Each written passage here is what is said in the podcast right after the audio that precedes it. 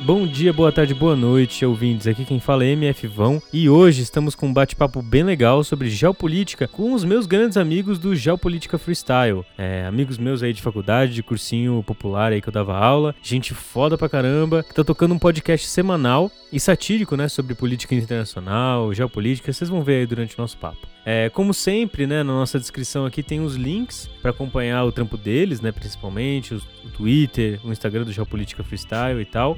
Algumas referências legais assim que a gente citou ou que a gente deu uma compilada aí para quem tiver interessado em dar uma estudada sobre geopolítica, se inteirar no assunto e principalmente, né, os links é, da Cia Sós, uma banda aí que eles estão para lançar um material bem legal, banda aí que é dos, dos integrantes aí do Geopolítica Freestyle, vocês vão ver durante a conversa. É, então dá uma olhada aí na descrição e, e, se liga no link deles também. Um último recado, caso você não conheça é, o nosso trampo aqui, né, do Tempo Quebrado, é, esse podcast faz parte da 300 Nós uma produtora independente aqui de São Paulo, é, sendo que os nossos programas são um oferecimento dos padrinhos, né, que ajudam a gente lá no padrim.com.br barra 300 noise underline podcasts, com esse assim aí no final. Se você dá uma olhada lá, você já consegue ajudar a gente com dois reais por mês, lógico que não é obrigatório, mas dá uma força muito grande aí pra gente continuar produzindo os nossos conteúdos. Enfim, é isso, rapaziada. Bora pro episódio de hoje, bora pra nossa conversa. Valeu! Fala, rapaziada do Tempo Quebrado. Estamos hoje aqui com o Joaquim, o nosso professor Jacan, o Guilherme Ribeiro, o professor Guizot e o Andrews, o André WS, nossos amigos aí do Geopolítica Freestyle, podcast mais informativo sobre a situação geopolítica do mundo, com um pouquinho de comédia no meio, né? Só um pouquinho, uma pitadinha assim de leve. Fala aí como é que vocês estão, rapaziada? Como é que tá aí de quarentena? Como é que tá hoje nesse domingo aí? Domingo não, né? Segunda-feira de finados, pré-eleição dos Estados Unidos. Como é que vocês estão? Salve, salve, Lerix! Salve, salve, galera do Geopolítica Freestyle! Salve, salve todo mundo aí da audiência do 300 do Brasil. Não, brincadeira, gente, desculpa. salve, salve, galera! Tamo aí nessa segunda-feira, que é um domingo, na verdade, como bem coloca o Leroa, mas tudo bem. ok. É, salve, pessoal, tudo na paz, tudo tranquilo, tudo de boa. Espero que aí vocês estejam curtindo o, esse final de semana prolongado, que é a forma como o final de semana deveria ser naturalmente, né? Já que a semana aí de cinco dias é um conceito que, assim como o conceito de nação, é, está completamente ultrapassado. Aí, salve, salve aí, galera, ouvinte aí do 300 Noise. Aqui é o Andrews, barra Indy, AK André AWS aí do Geopolítica Freestyle editor de podcast aí, igual o Leroa. É, vamos começar então, tipo, sei lá, se, se apresentando, assim, falando um pouquinho sobre o podcast de vocês. É, da onde veio a ideia de fazer um podcast humorístico, assim, sobre geopolítica e tal? Eu acho que tudo surgiu, na verdade, ali quando a gente estava querendo montar um RPG, não é? é? Na verdade, isso daí você tá adiantando as etapas aí, Andy, mas. É, pulou, pulou. Pulou um pouquinho. Que a, a gente, antes de virar podcast, a gente tinha uma página Facebook ainda tem, né?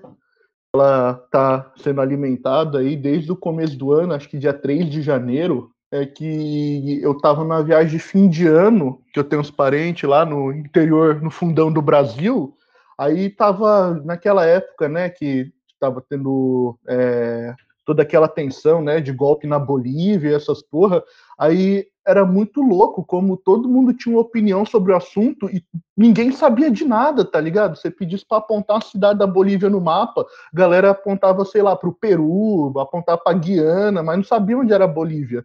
Todo mundo sabia, não, que Evo Morales. É chato você ficar levando um mapa embaixo do braço a é, então. família então, também ficar apontando, né? Mas é, tudo bem. Ainda é que lá no, não chega sinal de internet, eu tenho que andar com Atlas debaixo do braço para mostrar para pessoas. É, com a Barça. Então. O GPS manual, né, mano? Aí eu fiquei. É, o GPS manual, como também era chamado no passado, né? Aí, mano, aí, aí eu tava nessa noia aí de tipo, caralho, tipo, geral falando disso daí, de geopolítica, sempre com os comentários muito merda, sem saber de porra nenhuma. Aí eu montei assim, cheguei pro Joaquim e falei, ó, oh, mano, vamos fazer uma página aí, você me ajuda a fazer, porque estava num momento de muito tédio, de desemprego, de incerteza, e eu queria ocupações também. Aí eu criei esta porcaria, né? A gente basicamente resumia ficar replicando comentários aí do Guga Chakra, é, com algum comentário idiota embaixo. E também porque o nosso muso inspirador, né, nossos dois musos, acho que estou falando aqui por todos o podcast, é o Guga Chakra, de um lado, com seus comentários sapatênis e completamente pau mole sobre geopolítica freestyle. É o Caio Ribeiro da Globo News. E também o nosso querido ministro das Relações Exteriores, o Ernesto Araújo, né, que também chanceler aí que tem pautado aí sua é, atuação, né, pela aleatoriedade, pela cadelícia aos Estados Unidos, né? Então é sempre um prato cheio. Na verdade, é muito fácil de produzir conteúdo quando a gente tem esse tipo de gente comentando. Ô, não, desculpa te interromper aqui já, mas essa é a dinâmica também um pouco do Geopolítica Freestyle. Mas é que como a gente coloca, e, e para vocês sentirem bem o espírito da página e também do podcast, a questão que vem por trás de tudo isso não é que tem um comportamento de cadelice do Ernesto Araújo, mas é que existe hoje uma tendência intelectual dentro da geopolítica freestyle de criar conceitos novos, como, por exemplo, o conceito que a gente já vem divulgando, que é o conceito de soberania relativa, ou até mesmo aí a soberania nula, que é uma forma de exercer a soberania que vem aí localizado diretamente aí com a hierarquia internacional, respeitando a hierarquia internacional, não é mesmo? É, é, tem a divisão nacional do trabalho e também tem a divisão nacional da importância, né? Onde cada um tem que saber o seu lugar. E, e é legal pautar também que a nossa terceira influência é o Faustão, né? Já que a gente nunca deixa o outro, o outro amigo terminar de falar. É, é completamente sem graça também. Mas você ia falar do RPG, acho que você pode introduzir essa parte agora que eu já fiz o preâmbulo, Andy. Não, mas é que um dia eu lembro que a gente estava fazendo um mapa do RPG e agora, nossa, eu não consigo me lembrar o nome do país qual que era o nome do, do Brasil no, no jogo? Eu, eu lembro que o nosso jogo ali tinha a temática Brasil acima de todos. Isso. Aí ia ser, tipo, cinco anos no futuro da gestão Bolsonaro. Aí era uns negócios muito a mais. Tipo, a população do Brasil virou um híbrido entre seres humanos e bois. Um negócio muito doido. É, naquela, é, foi bem no começo da pandemia, então a gente ainda tava achando graça nessas coisas, né? Não... Sim. Inclusive, essa ideia, ela, ela nasceu num período em que eu ainda estava na, na sua casa, ô Leria. Eu estava na sua casa e você estava na casa dos seus pais, eu acho. Daí eu estava sozinho no apartamento. Aí a gente fez uma call, a gente começou a escrever sobre isso e acho que um dia, dois, três dias depois, a gente falou, por que, que a gente não faz o podcast do Geopolítica Freestyle, né? E como eu estava nessa função aí de, de produção de áudio, né? De, ah, tanto musical quanto produção de áudio em geral, de querer começar a mexer com, a, com esse tipo de, de coisa.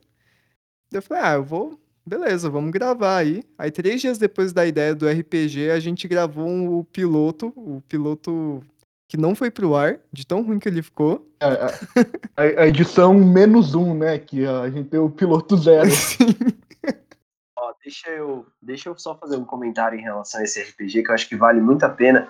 Que, bom, eu tô com ele aberto aqui e o mundo a gente definiu como um presente desgraçado. Aqui o Estado oficialmente acabou. Primeira antinação anarcocapitalista do globo. O Brasil, após a eleição de Cogos I, torna-se uma nação anarcocapitalista. Apenas dois estados permanecem a vida normal, Sergipe e Rondônia, separados por 2.560 quilômetros, unidos por um ideal, continuam a, a antiga República Federativa do Brasil, que agora contém apenas duas unidades federativas. Só mais um comentário rápido: no nosso mapa que a gente criou aquele dia, tinha 17 regiões autônomas, claro, independentes entre si, controladas por corporações. A gerontocracia da Havan o Riacho Elo, a Casa Real Delivery, a Confederação Lema, Minas Safra e o vice-reino da Amazônia Batista, que tem uma aliança aí com a Sambrita, que eu não sei o que, que é. A gente tem que reativar isso daí, fazer os personagens algum dia. O RPG. Inclusive, a gente tem que criar um, um, um, um bloco do Geopolítica Freestyle, que é jogando essa porra. É que, não sei se a gente até audiência, né? Porque também vale comentar que grande parte da audiência do Geopolítica Freestyle são fakes com foto de anime, aposentados e lojas de conveniência. É, fora o pessoal do Mossad, que em Israel confere aí presença em todo episódio também. Ah, e o general Heleno também, que assiste bastante aí nossa audiência de Brasília. Ah, e o grupo de feira de Indaiatuba também, né? também tem esse. e tem um Noia que compartilhou, tipo, várias paradas em feira do rolo de interior de São Paulo. É o, é o cara que hackeou o celular do, do, do Sérgio Moro, não foi esse cara aí que, que ouve vocês? O hacker Ele aqui. não era de Indaiatuba. Oi? O hacker aqui. esse daí. Ai, caralho. Mas é. Mas beleza, já passando para um outro bloco aqui de, de conversa, é... falando um pouquinho sobre essa questão assim, tipo de geopolítica e tal. Que nem vocês estavam falando, né? O Brasil vive uma situação meio chocante nesse, nesse meio, tipo, é uma.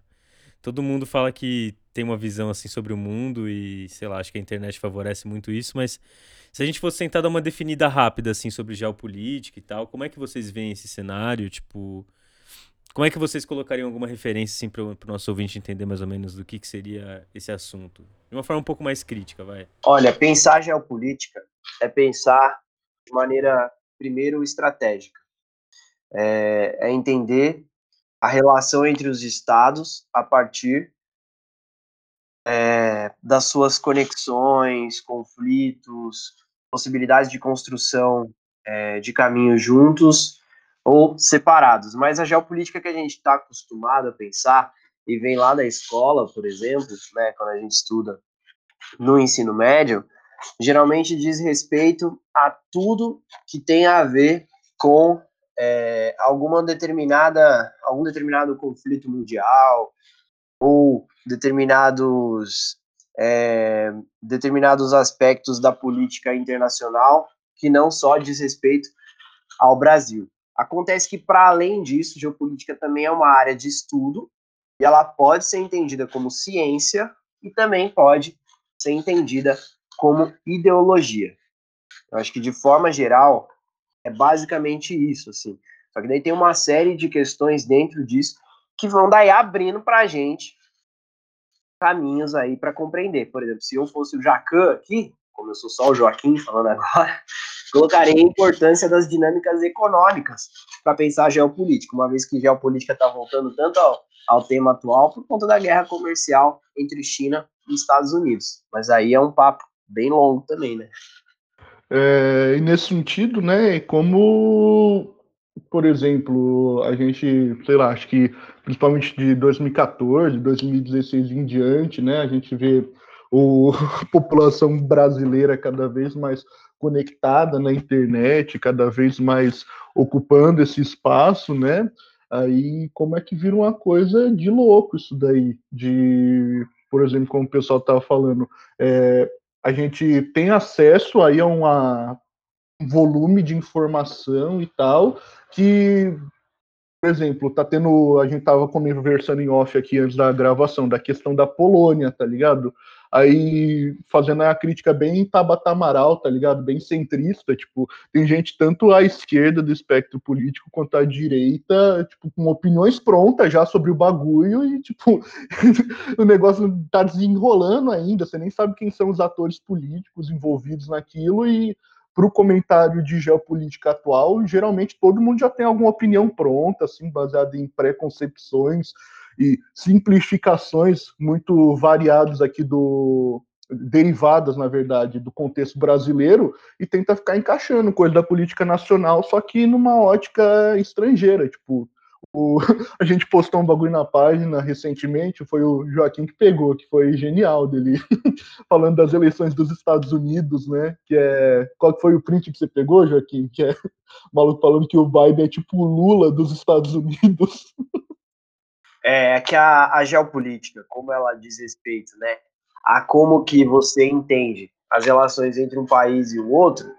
Então você conhece os Estados Unidos mais ou menos, Aí você acha que é o seguinte: tem uma divisão entre esquerda e direita, lá deve ser a mesma divisão entre esquerda e direita que tem aqui no Brasil. Portanto, se você tem o Trump, que é o representante aí amigo do Bolsonaro, o outro é o Lula. Então, por comparação, as pessoas começam, né, a criar aí formas de entender a realidade. Só que como a geopolítica, é, quer dizer, como a realidade é muito complexa para qualquer ciência social que você vai estabelecer qualquer tipo de relação, é muito difícil você criar é, como se fosse uma lei geral do funcionamento dos estados, funcionamento da política, etc. Não é sobre criar leis gerais. E daí porque eu retomo a fala inicial aí que eu trouxe, é você entender as estratégias que cada um dos polos políticos, sujeitos, atores, sejam eles estados, indivíduos, corporações, vão ter para se perpetuar no domínio sobre o território. Seja esse domínio sobre o território direto mesmo, como por exemplo, você tem um Brasil, uma estrutura de um estado que manda nesse território, seja um domínio indireto, como você tem, por exemplo, um país chamado Estados Unidos e todas as suas corporações que também mandam nesse mesmo território que manda é, o governo brasileiro, por exemplo. E, e, tem toda essa questão de que tipo isso se torna mais agudo, né, com um mundo globalizado, um mundo que você tem as relações internacionais e a informação percorrendo de uma maneira muito rápida. Mas, por exemplo, é, tinha um professor na faculdade de história que ele citava uma coisa muito engraçada, né, que ele contando da época de movimento estudantil dele, estava estourando a Guerra das Malvinas. Aí, tipo, os debates ferrenhos do movimento estudantil para ver quem que é que o DCE da USP ia apoiar, né? Se apoiar a Inglaterra da Thatcher ou se apoiar a ditadura militar argentina. Tipo, mano, o que vocês estão debatendo, parça? Tipo, essa necessidade, né, dos... É, aí mais a crítica à classe, né, tipo, do cientista social, né, do historiador, geógrafo, especialista em relações internacionais ou a designação que você preferir, de que o cara tem que ter uma opinião pronta sobre tudo, tá ligado? Tipo, ele não pode simplesmente se abster e falar, não, não sei o que está acontecendo. A galera já tem que expressar, assim, tipo, uma visão muitas vezes simplificada, muitas vezes é, que não leva em conta o processo histórico, não leva em conta a realidade do lugar, só para tipo atender uma demanda de não, eu tenho, tenho que exercer aqui a minha função enquanto intelectual de explicar a realidade. E daí entra uma coisa muito importante dentro do que você está falando aí, que é o seguinte: além de, de ser essa coisa meio que do senso comum, ah, eu preciso dar a minha opinião, e eu sei mais ou menos como que é os Estados Unidos, eu sei como que é o Egito, sei lá, sei mais ou menos como que é qualquer lugar do planeta, porque eu tive algumas aulas ali de geografia e de história na vida. Além disso, tem também é, o aspecto ideológico da geopolítica, porque a geopolítica, como a gente pode depois fazer aqui uma retomada até histórica da ciência, assim, cada autor, cada pensador de geopolítica muito conectado ao seu estado, seu projeto de nação, sempre sendo aquele tipo de autor, aquele tipo de intelectual que está junto ali com o poder, ou às vezes viabilizando, ajudando a fortalecer aquele poder, ou às vezes fazendo a crítica a ele. Então, muitas vezes, isso que a gente vê como o senso comum, como é o que está no comentaristas em geral da Globo News, por exemplo, ou você observa em outras mídias acontecendo de forma bem é, opiniões jogadas, etc. Muitas vezes essas opiniões não são jogadas, elas estão de acordo com um projeto político, um projeto político hegemônico, é um conceito da geopolítica, né, que pretende dominar todos os campos da vida, no campo econômico, ao campo social, ao campo territorial, projetos hegemônicos de manter ordens mundiais. E aí, claro que a gente entra nos Illuminati, não, brincadeira.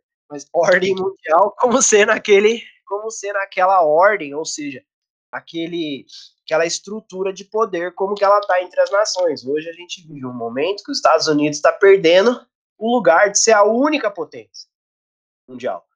Mas ela foi durante um tempo, quase 20 anos aí, 30 anos, aí eu peço para o historiador me corrigir aqui se eu estiver falando alguma besteira, mas foi aí durante todo esse tempo a única potência possível dentro desse contexto. Então muita gente é formada produzindo pensamento desse jeito. Então é aí que a gente vai ver as pessoas se posicionando como não diferente do que a gente postou na página sobre o Lula dos Estados Unidos, mas você vê, por exemplo, o Bolsonaro ser o Maduro do Brasil, é o que uma das nossas grandes inspirações aí, o, o Chuca Graca, fala continuamente aí no seu Twitter e também na Globo News. Eu, eu, assim, eu acho que a gente poderia também, vocês falaram bastante sobre essa questão cultural, né? Mas pegando com uma questão da música mesmo, né? Tipo, o aspecto cultural, ele tem, então, um papel dentro desse, desse aspecto geopolítico, né? e, sei lá, pegar alguns exemplos assim mais é, atuais, assim, que vocês conseguem observar, não sei. Eu penso bastante no K-pop, não sei se vocês têm familiaridade com, com K-pop para falar. Ah, inclusive, queria divulgar aqui, desculpa de sorte falar assim, mas o perfil no Twitter KPR, pela Unificação Pacífica da Coreia, que é um grupo de K-pop pela reunificação. É um grupo grande, inclusive, que está crescendo. E que, pessoal, sigam aí esse, esse grupo. E ele escreve, obviamente, em português, porque, como resultado direto da influência do K-pop é, como política externa também, né, é, da Coreia do Sul, a segunda melhor Coreia, é, a gente observa aí que o Brasil é um dos alvos desse, desse avanço. Desculpe. Eu vou, vou voltar, vou, vou fazer a pergunta de novo, suave? Ou vocês, vocês. Tipo, é mais uma questão assim de tentar trazer algum exemplo sobre, tipo, questão cultural e geopolítica, assim, atual, assim. Então, essa fita aí do K-pop, acho que nós como professores aí da educação básica, a gente tem muito contato aí com é, essa juventude que está realmente fissurada no K-pop, né? Que aí acaba tendo uma série de implicações aí pro que a gente deu uma zoada nisso daí no podcast, explicando a questão do soft power.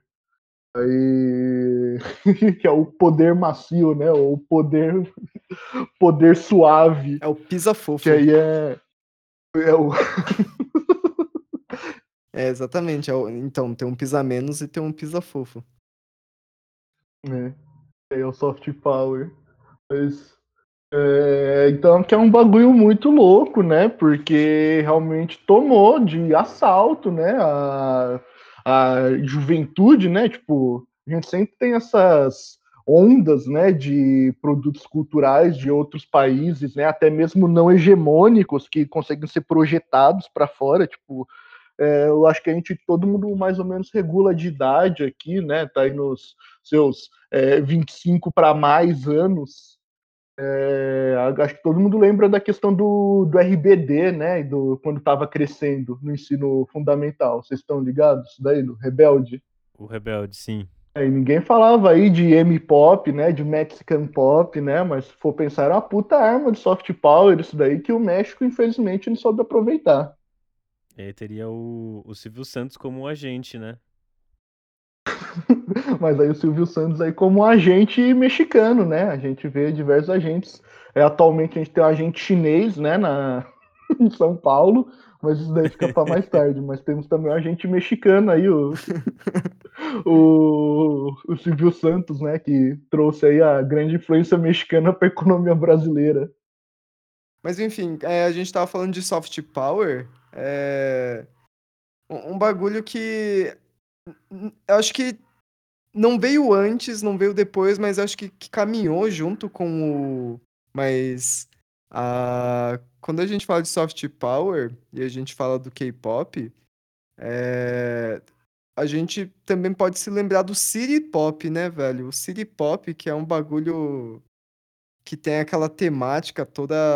Eu não diria cyberpunk, mas tem aquela coisa meio futurista, meio da nostalgia do centro, dos centros de subúrbio, assim, do Japão, que traz muito aquela, aquela temática de luzes, sabe? E a solidão. É, eu acho que caminham junto com o K-pop nesses últimos tempos, assim, com uma grande, um grande exemplo aí de soft power, só que do, do Japão. Que é um bagulho legal de se comentar também. Não, eu, eu ia falar só que, tipo, o Japão, a Coreia, a China, eles têm uma história que pra gente que é brasileiro normalmente entra como um, um, folclore, assim, né? Mas é uma história muito complexa e conturbada, assim, né? E é um, na verdade é um bagulho muito doido, porque assim, falando de, de do tal do Extremo Oriente, né? Dos países do Extremo Oriente, Japão, Coreia e China, entre outros também. Mas falando desses que tem que eu vejo, pelo menos pela minha concepção, são as maiores exportadoras culturais é, entre esses países do Extremo Oriente, cara, a gente vê a gente vê realmente uma, uma ascensão da exportação cultural muito forte, porque já, a gente já falou City Pop no Japão, a gente falou do, do K-Pop da Coreia, E eu que sou estudante aí, tô fazendo TGI, sobre o emocore no Brasil, né? Eu tô estudando um pouco sobre o emocore no mundo inteiro. E é uma coisa muito doida, porque, é, por exemplo, a China hoje, eu acho que é a maior exportadora de, de banda de emo barra mathcore, assim, do mundo, tá ligado? Os Estados Unidos tá lá, tá fazendo bastante banda, como sempre, mas a China, hoje em dia, eu não consigo ver nenhum outro país que tá fazendo tanto math quanto, quanto esse país. É, falando do, do emo ainda, é, a, a, gente fala que o, o, emo surgiu de um movimento do punk, né, do post-hardcore e tudo mais. Por exemplo, a maior banda do Japão, que é o aquele eu não sei como que se fala, mas é, um, é o BZ, ele tá na ativa desde 1988 e apesar de eles serem pop, algumas pessoas consideram eles como, como uma banda emo. Não sei se é por conta da, da grande característica musical japonesa, né? É, mas eles estão aí desde 88 fazendo as músicas e sendo a maior banda do Japão, fora do Japão também. Eu, eu tive um certo uma certa dificuldade de falar sobre o, o surgimento do emo, por exemplo, né? É, no meu TGI, porque. No meu TCC, porque. Onde de fato nasceu o emocore? Tipo, existiam bandas meados dos anos 80 nos Estados Unidos fazendo esse tipo de música por conta das influências do, do punk rock.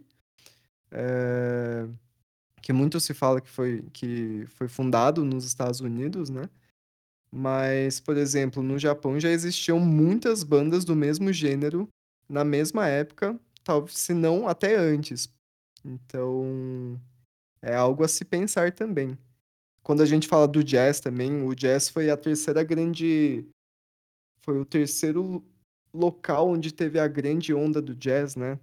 porque a gente aponta na historiografia assim como sendo Estados Unidos, depois o Reino Unido e depois o Japão. Então, eu acho que realmente existe uma grande grande influência geopolítica aí quando a gente se, a gente trata dos gêneros musicais, não dos gêneros musicais, mas da música como um todo. Total, mano. Você falou do jazz, inclusive. É... Eu tinha feito um episódio sobre o Ryo Fukui, né? Que ele é um pianista. É...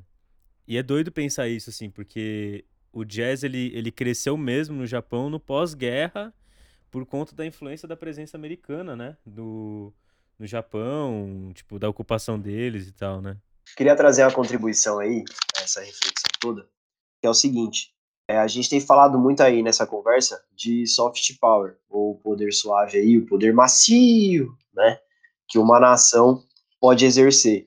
Mas o que, que é isso no final das contas, né? A gente tem que pensar que no momento em que é, os impérios, os reinados tinham relações uns com os outros antes do advento aí da chegada né, do Estado moderno e portanto dessa é, de todas essas questões que a gente vem tratando sobre como legitimar esse esse exército e tal é, existia, e o historiador aqui pode, é claro, sempre me corrigir, porque o geógrafo trabalha com o tempo de maneira é, abstrata, mas existia ali, né, sempre uma forma de relação tranquila, mas que não chegava a ser uma relação ou uma forma é, padrão de como relacionar um reinado com o outro. A coisa era mais violenta mesmo. Né? A coisa se resolvia ali os conflitos entre eles de forma mais violenta. Vai ser durante século XVIII para o XIX que começa a aparecer, já é, nesses impérios mais, é, mais, mais modernos, por assim dizer, uma, um tipo de relação entre as potências, entre os países, né, entre esses territórios, que se chama diplomacia que você tem que botar uma pessoa lá para dialogar, para trocar ideia, para defender seus interesses naquele outro espaço. O conceito de soft power se conecta com essa ideia de você tentar resolver problemas de um jeito mais tranquilo. Porém, a primeira vez que o poder suave, né, esse termo é utilizado, vai ser durante os anos 80, num artigo da Foreign Policy, que é uma outra revista que é interessante de ler para acompanhar o pensamento geopolítico hegemônico, que pensa uma narrativa norte-americana ocidental do mundo, sempre lê essa galera pensando que eles têm esse objetivo, é, por um pesquisador, um professor, acho que era de Harvard, se não me engano, chamado Joseph Nee.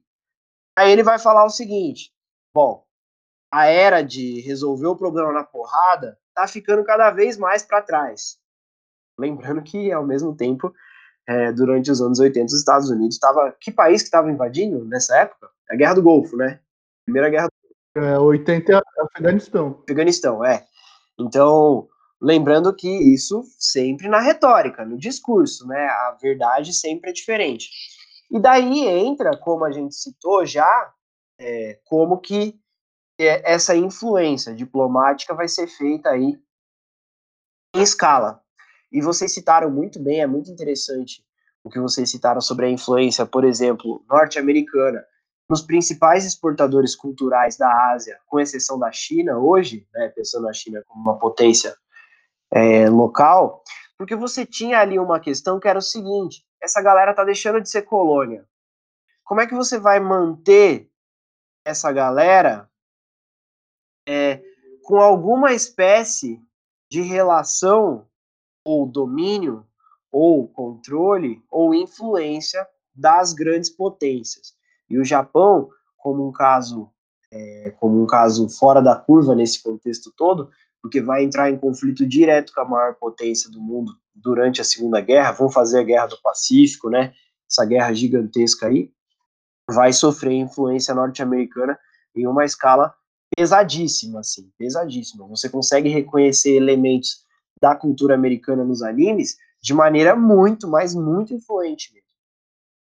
Tanto como diretamente influente, quanto também o que é, os artistas e os pensadores japoneses fizeram a partir disso, fizeram formas críticas disso daí e produziram questões culturais aí.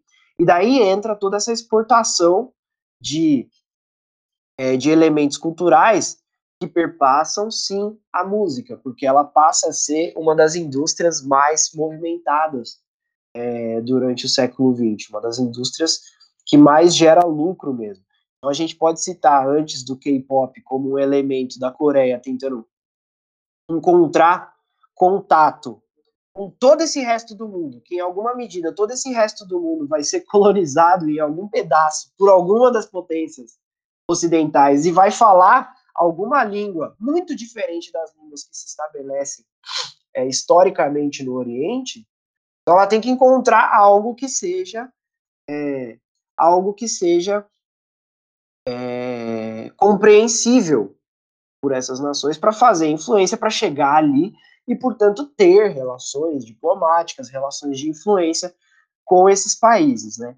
Mas a gente pode ir lá para trás já existem documentos hoje, isso não é teoria da conspiração, que mostra que o Clash, Sex Pistols recebiam granas é, de soviéticos ou comunistas em geral, ao mesmo tempo que você vai ter, por exemplo, é, assim que cai, é o muro de Berlim, Guizão? Winds of Change? É, quando tem a reunificação das Alemanhas. E você tem daí é, é, a música dos Scorpions aí, Winds of Change, como elemento é, que as pessoas cantavam nas ruas. Outra coisa muito interessante para o ouvinte ver é o clipe de Nikita, do Elton John, que é uma música extremamente é, encomendada é, durante a Guerra Fria, que o Elton John fica passando lá é, de carro conversível, tirando foto com a câmera Nikon, se não me engano, de uma mulher do lado soviético. E se você olha no clipe do lado soviético, tá nevando, é triste, é, frio, e do lado da, da Alemanha Ocidental, não, separado por um grupo. Então, isso é um elemento também. Os Beatles, é, a Disney, a própria criação desses personagens latinos, como o Zé Carioca, e o papel, por exemplo, que você que, que a gente olha é, da Pixar é, e da própria Disney mesmo, criando personagens cada vez mais diversos, é, de nacionalidades diferentes, tudo isso é entendido dentro de um contexto de manter influência sobre essas regiões. E daí o K-pop vem de cabeça nisso como uma forma aí, é, uma forma é, de posicionar a Coreia como potência local, lembrando que a Coreia não tem como inimigo direto ou briga por influência com os americanos. A Coreia olha para o lado dela e vê a segunda maior economia do mundo, a China. Ela olha para o outro lado dela, a Coreia do Sul, e vê a quarta ou quinta maior potência do mundo, o Japão.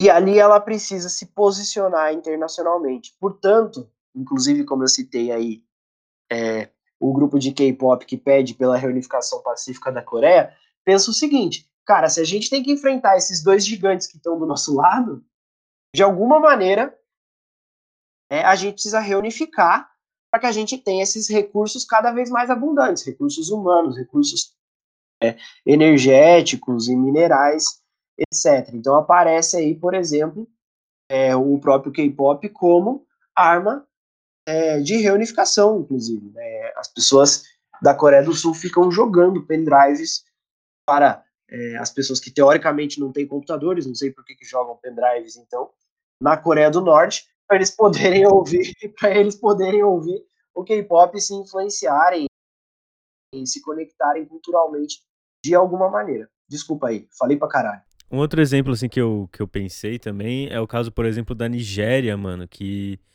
é, agora eu não vou lembrar exatamente quando a Nigéria consegue a sua independência, mas o Afrobeat, né, do do Fela Kuti surgindo nesse, nesse contexto né, de, de consolidação do Estado nigeriano, assim, depois da, da Segunda Guerra Mundial, assim, vai contribuir com a formação dessa, dessa identidade nacional também, porque, de certa maneira, é mais ou menos isso assim também, né? Parte do pressuposto de que você tem que descobrir quem você é, qual, qual que vai ser esse agente nesse contexto todo e você ter uma coesão nesse recurso humano é um, é um processo estratégico fundamental, né?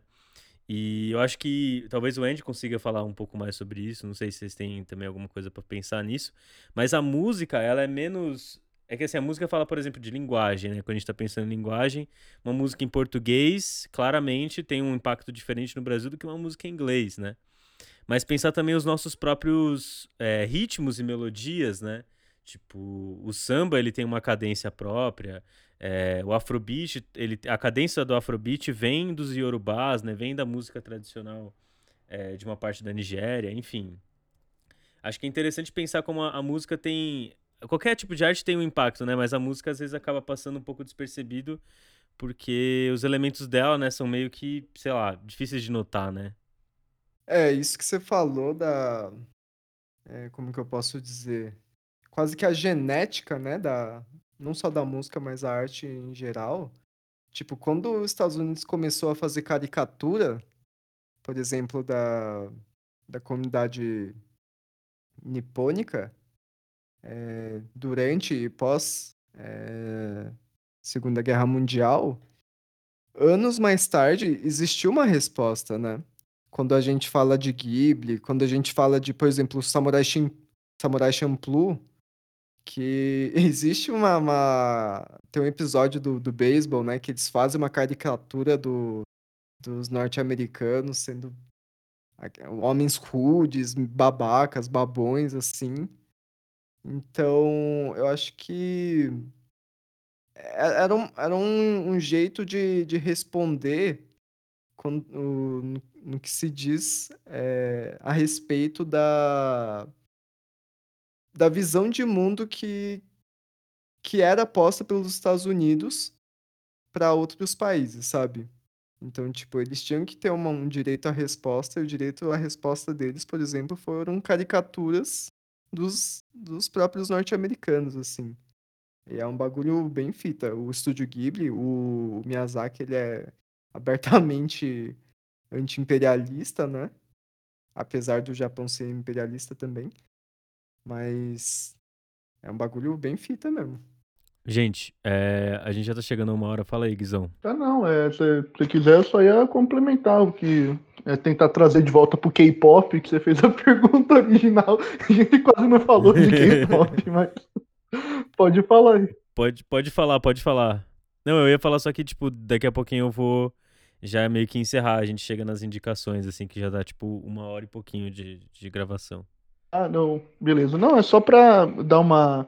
Pegar aí o. Vocês estavam falando, né, de como. Principalmente a sua última fala, Leria, de como é uma expressão. É, é, nacional, né? Tipo, é uma forma de você projetar a sua o que é seu país e por que você como você vai gerir recursos energéticos humanos e por aí vai, é, com base né, na sua legitimação própria enquanto nação, é só para pegar, tipo, é, principalmente pós é, Guerra Fria, né, a situação que se encontra esses países aí do extremo oriente, por assim dizer, e não é um processo de agora, por exemplo, que Coreia e Japão vêm tentando se estabelecer como polos regionais ao poderio norte-americano, por exemplo. A gente tem que lembrar, sei lá, 2002 nós tivemos uma Copa do Mundo nesses países, né? Tipo, é, anime e outras coisas está muito massificado agora, por, principalmente por causa do Crunchyroll, mas é uma coisa que tipo tá permeando a cultura tanto norte-americana quanto a nossa própria cultura aqui no Brasil, pelo menos desde a década de 90, 2000. É, e outra situação também que é interessante citar é cinema coreano, que, tipo, recentemente teve a questão lá do Parasita ser o primeiro filme é, o primeiro filme não americano, né, não estadunidense, a ser indicado a melhor filme, mas o cinema sul-coreano está num processo aí de desenvolvimento. É, eu digo sul-coreano que é o que acaba eu acabo tendo um pouco mais de contato, né? Mas cinema asiático no geral, é, principalmente países como o Japão também. O, não sei se a gente consegue falar melhor dessa parte também. Assuntos de Família foi indicado para o Oscar. É, então. Que é um filme japonês. É, é, mas, então, o cinema asiático em geral, tipo, tá num desenvolvimento foda, pelo menos aí uns 25 anos, tá ligado? Então, tipo, é um movimento consciente desses países que, aí como o Joaquim falou, tá, nós temos é, essas armas à nossa disposição, não podemos bater de frente militarmente com as duas maiores economias do mundo, né, que no, antes era só os Estados Unidos, agora tem a China aí como player relevante mundial. É, não podemos bater é, diplomaticamente. O que, que a gente faz? Vamos tentar colocar aí nossa cultura como um negócio relevante no mundo, já que a gente não está tão bem inserido, tão bem estabelecido enquanto aí países do Ocidente Europeu, por exemplo, é, não somos tão difundidos, né, quanto países da América Latina, né, querendo ou não, o Brasil tem algum reconhecimento internacional, seja lá o que isso for. É, então, você tem um movimento aí de investimento, investimento pesado, investimento governamental, inclusive, tanto em contexto de Coreia do Sul quanto de Japão, né, para é, massificar as culturas locais e transformar no negócio de tipo produto de exportação mesmo, virar tipo commodity. As pessoas vão consumir nossa cultura como se fosse aí um produto que nosso país fornece. Então, entende? E é, e é um bagulho do... e é um bagulho doido como tá dando certo, né, esse soft power, porque a gente vê hoje que o K-pop e, a, e o consumo de animes não é mais um nicho. Não é uma galera que, ah, vou pra Liberdade ou vou lá pro CCSP treinar passinho do K-pop ou, ou comprar uns, uns mangá e é um nicho, sabe? É, por exemplo, Dorama, conheço muita gente que, mano, não conhece muito da, da cultura é, asiática, mas tá tá consumindo dorama pra caramba, que são os dramas, né? Tanto no Japão quanto. Então tá realmente. A galera tá consumindo sem, sem aquele pensamento de, nossa, é um bagulho diferente, é o bagulho que vem lá do outro lado do mundo. Vou consumir para entender. É um bagulho que já tá estabelecido, claro, geralmente com as legendas em inglês ou em português, em espanhol, mas elas já estão sendo normalizadas aqui no Ocidente. É um bagulho muito doido gostaria de trazer uma problemática dentro disso, e também para não estender muito nosso tempo, nossa fala aqui, mas veja que boa parte desses, é, é, desses produtos culturais que estão alcançando o Ocidente, claro que são fruto de um esforço nacional, interno, né, tanto do capital nacional quanto dos próprios estados que estão aí tentando fortalecer a divulgação desses produtos culturais, mas elas acontecem também dentro de plataformas ocidentais.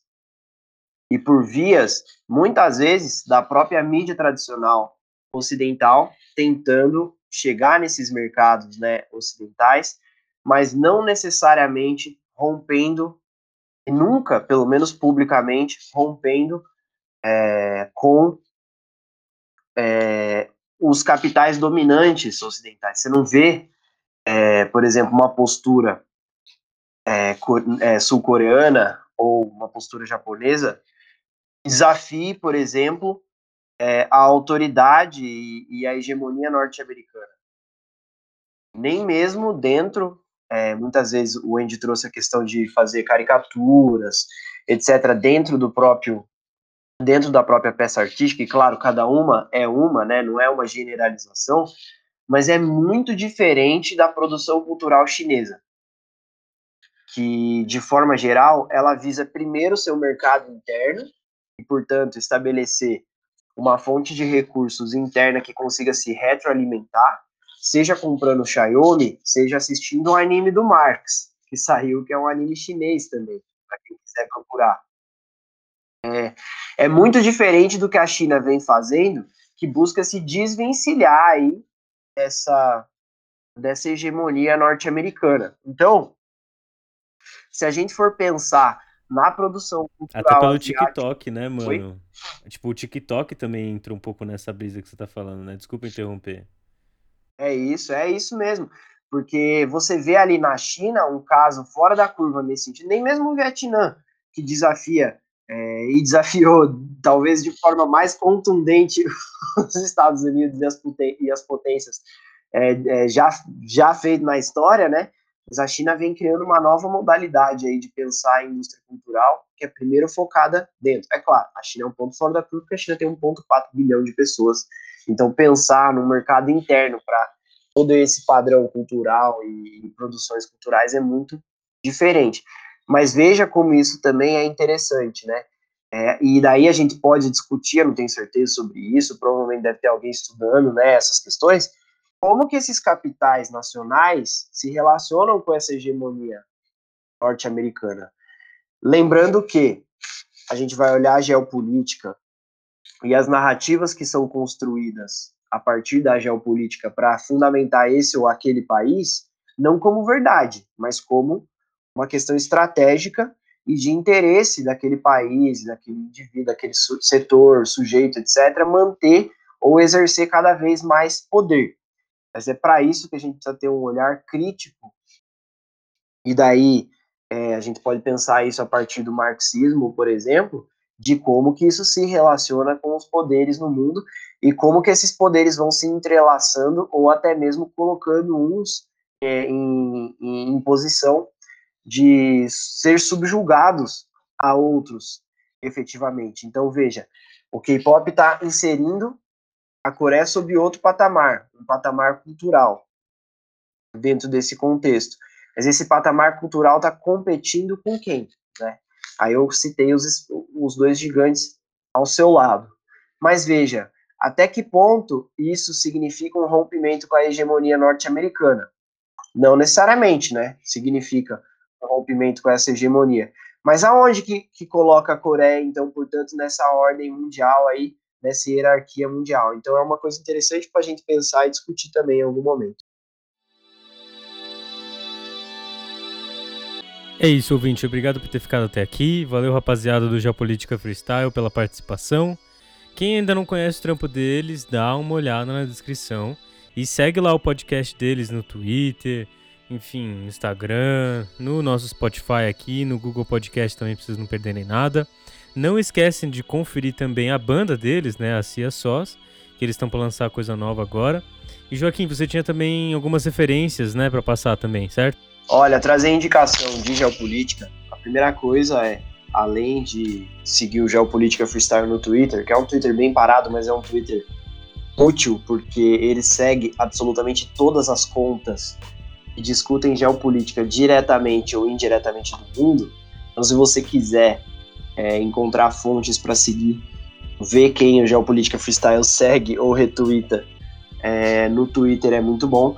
Mas no Twitter você vai ter aí desde o iMonitor, USA da Farsi, US Secret Service, o IDF, é, todas a, a, é, as secretarias de defesa de qualquer grande potência ou nação, Middle East Monitor, Middle East Strategic Perspective, vai, eu acho que tem como colocar tudo isso linkado depois, né, para não ficar tudo isso falado aqui do jeito em inglês, tudo errado que eu tô falando, mas eu citei uns no meio aqui, que é, por exemplo, o USA da Farsi, que é uma conta da embaixada, me desculpem, é, da Secretaria de Defesa norte-americana em Farsi, ou seja, na língua que fala no Irã, né?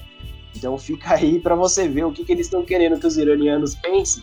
Aparece lá, daí você põe a tradução. Você pode seguir é, a CELAG, que é o Centro de Estudos Latino-Americanos para Geopolítica, que também é interessante, a, a, revista Foreign Policy, a revista portuguesa Geopolítica é, é, que não é do PT, mas também faz discussões bastante interessantes e tem muita coisa ali. Os próprios pensadores da USP aí, o, André Martin, por exemplo, com o livro O Antigolbery dele.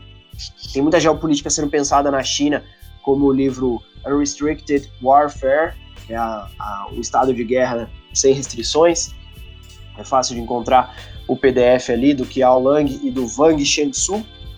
Pensa em estratégia geopolítica chinesa para os próximos anos.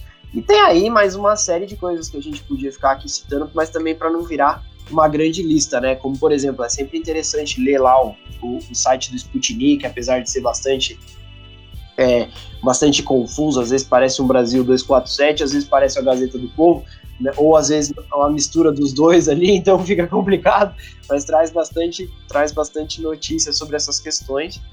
E acompanhar podcast aí da concorrência, fora o Geopolítica Freestyle, como o Xadrez Verbal, Petit Jornal, né? Alguns podcasts assim. Gente, obrigado mesmo aí pela participação. É, para o nosso ouvinte aí que não conhece a 300 Nós, não esquece de dar uma olhada nas nossas redes sociais também, é, olhar os nossos outros podcasts, aí o Martelão, o Emergencial, estão saindo aí durante a semana. E nos apoiar no padrim.com.br barra 300 Nós underline podcasts, com esse no final, se você puder. E é isso, valeu rapaziada do Geopolítica Freestyle, valeu ouvinte e até semana que vem.